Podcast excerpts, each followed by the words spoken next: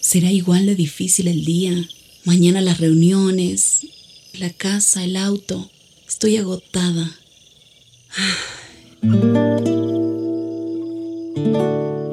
No importa cuántas cosas me hayan angustiado hoy. Me acercaré a Él porque Él tiene descanso para mi alma y mi mente. Cuando mi corazón está tranquilo, puedo escuchar su voz en quietud y confianza. Mi fortaleza está en descansar en Dios. Ven a descansar.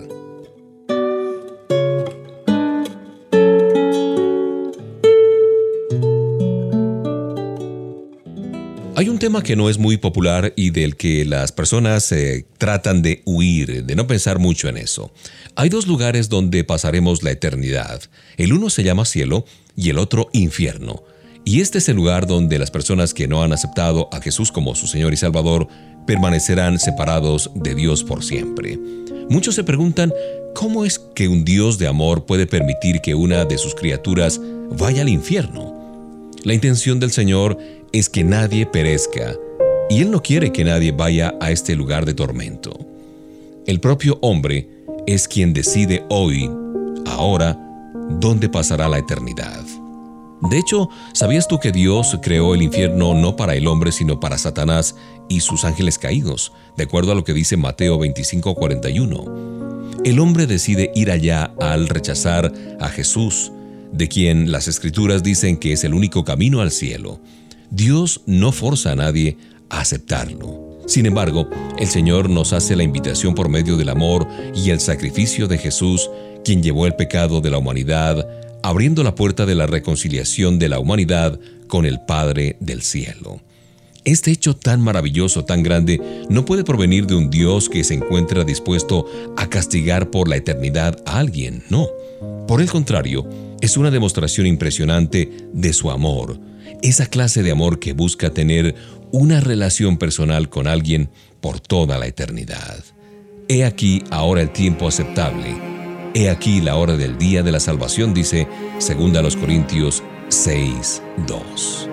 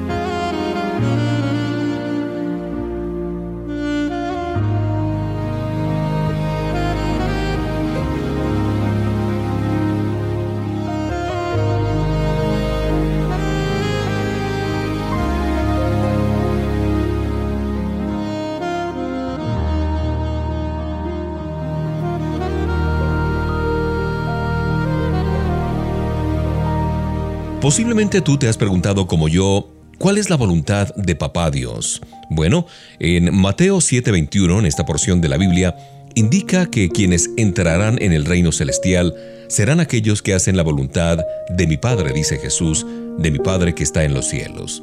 Este concepto nos lleva a la pregunta, ¿cuál es la voluntad de Papá Dios? La respuesta es, el que hace la voluntad del que me envió, que todo aquel que vea al Hijo y cree en Él tenga vida eterna, y yo lo resucitaré en el día postrero. Esto está por aquí en Juan 6:40. ¿Cómo podemos evitar la tragedia de la iglesia actual, donde miles oyen el Evangelio semana tras semana, domingo a domingo, y siguen confundidos sin saber cómo vivir la vida de un creyente? Aquí, siete palabras fáciles que vamos a recordar y que son de mucha utilidad. Primera, la necesidad. Todos nacemos con nuestra naturaleza pecaminosa y esto nos aparta de Dios. Segundo, la provisión. Dios en su gracia alcanzó a su creación que se había revelado en su contra. Tercera, el precio. Dios envió a su Hijo Jesús para que por medio de su muerte en la cruz del Calvario nos reconciliáramos con Él. Cuarta, el significado. Nuestra fe en Jesucristo nos brinda la salvación. Quinta palabra, el resultado. Al recibir a Cristo como nuestro Señor y Salvador, recibimos vida eterna. Número 6. La confirmación. El Padre envía al Espíritu Santo para sellar nuestra salvación. Y finalmente esta séptima palabra que debemos recordar es la promesa. Nuestra seguridad eterna es un hecho real y permanente.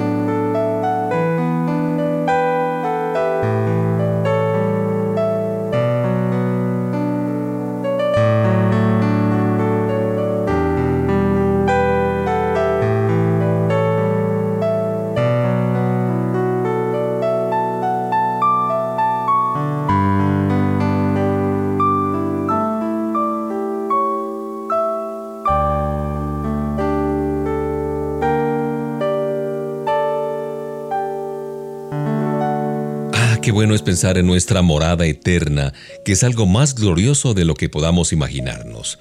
El apóstol Juan describe el cielo de la siguiente manera. Vi un cielo nuevo y una tierra nueva, porque el primer cielo y la primera tierra pasaron y el mar ya no existía más. Y yo, Juan, vi la santa ciudad, la nueva Jerusalén, descender del cielo de Dios, dispuesta como una esposa ataviada para su marido. Y oí una gran voz del cielo que decía, He aquí el tabernáculo de Dios con los hombres, y Él morará con ellos, y ellos serán su pueblo, y Dios mismo estará con ellos como su Dios. Enjugará Dios toda lágrima de los ojos de ellos, y ya no habrá muerte, ni habrá más llanto, ni clamor, ni dolor, porque las primeras cosas pasaron. Y me llevó en el espíritu a un monte grande y un monte alto, y me mostró la gran ciudad santa de Jerusalén, que descendía del cielo, de Dios, teniendo la gloria de Dios, y su fulgor era semejante al de una piedra preciosísima, como piedra de jaspe, diáfana como el cristal. Y no habrá más maldición, y el trono de Dios y del Cordero estará en ella, y sus siervos le servirán, y verán su rostro y su nombre estará en sus frentes. No habrá allí más noche, y no tiene necesidad de luz, ni de lámpara, ni de la luz del sol, porque Dios el Señor los iluminará y reinarán por los siglos de los siglos.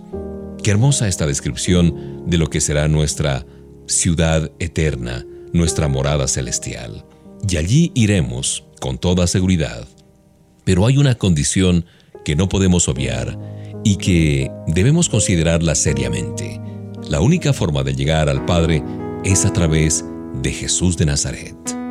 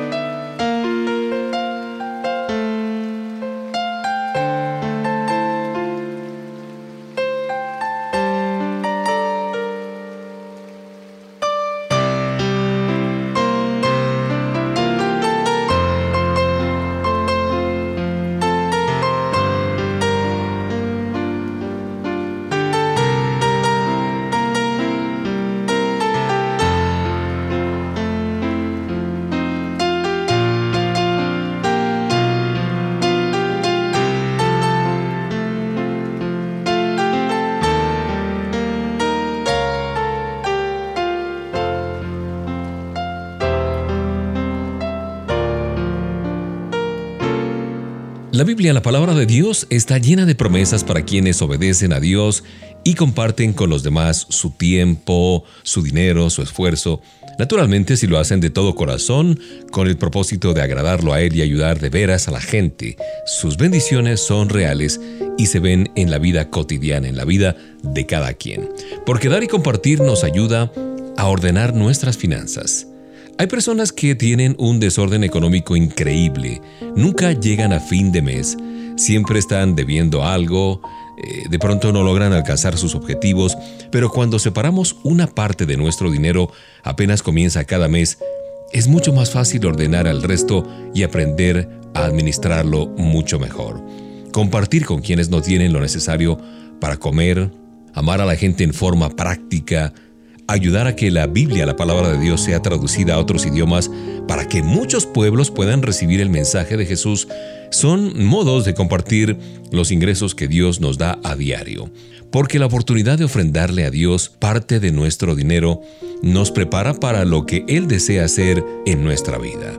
Nuevas oportunidades, mejoras en eh, todos los aspectos de nuestras relaciones, milagros, proyectos que se concretan, la bendición de Dios en nuestra vida, nuestra familia y en todo lo que hacemos.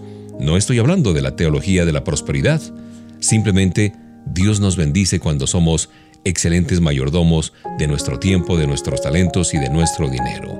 Papá Dios nos invita a dar generosamente todo lo que somos y poseemos. Sus bendiciones nos acompañarán siempre en una respuesta a nuestra obediencia y a un corazón alegre. Recuerda lo que dice el libro de Hechos 20:35. Les he enseñado que deben trabajar y ayudar a los que nada tienen. Recuerden lo que nos dijo el Señor Jesús.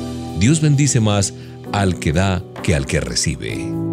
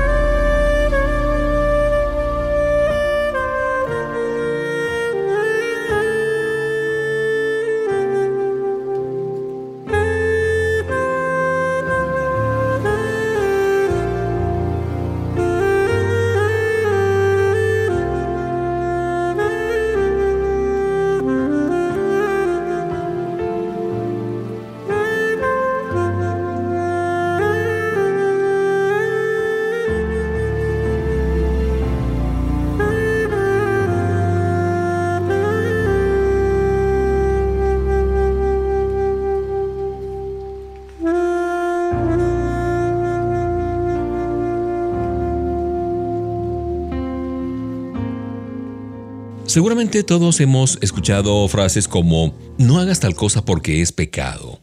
Pecas cuando dices esto o aquello. Eres un pecador. Dios te castigará por tus pecados. En fin, pero ¿qué significa la palabra pecado?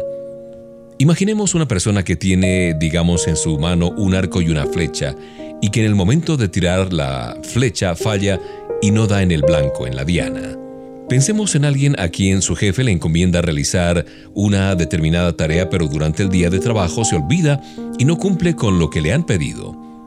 Para explicarlo, de acuerdo a la Biblia, pecado es darle más importancia a lo que uno piensa antes que a lo que Dios recomienda. Esa actitud es la que nos lleva a pecar, es decir, pensar, decir y hacer cosas que no son buenas para nuestra vida ni agradan a nuestro Creador. Todo lo que nos aparta del plan de Dios para nuestra vida tiene que ver con el pecado. Pero gracias al sacrificio de Cristo Jesús en la cruz, podemos ser libres del pecado y cambiar nuestra vida. Dios nos da la fuerza necesaria. Podemos ser libres del pecado. Recuerda lo que dice el libro de Romanos 3:23. Todos hemos pecado y por eso estamos lejos de Dios, pero Él nos ama mucho y nos declara inocentes sin pedirnos nada a cambio por medio de Jesús, nos ha liberado del castigo que merecían nuestros pecados.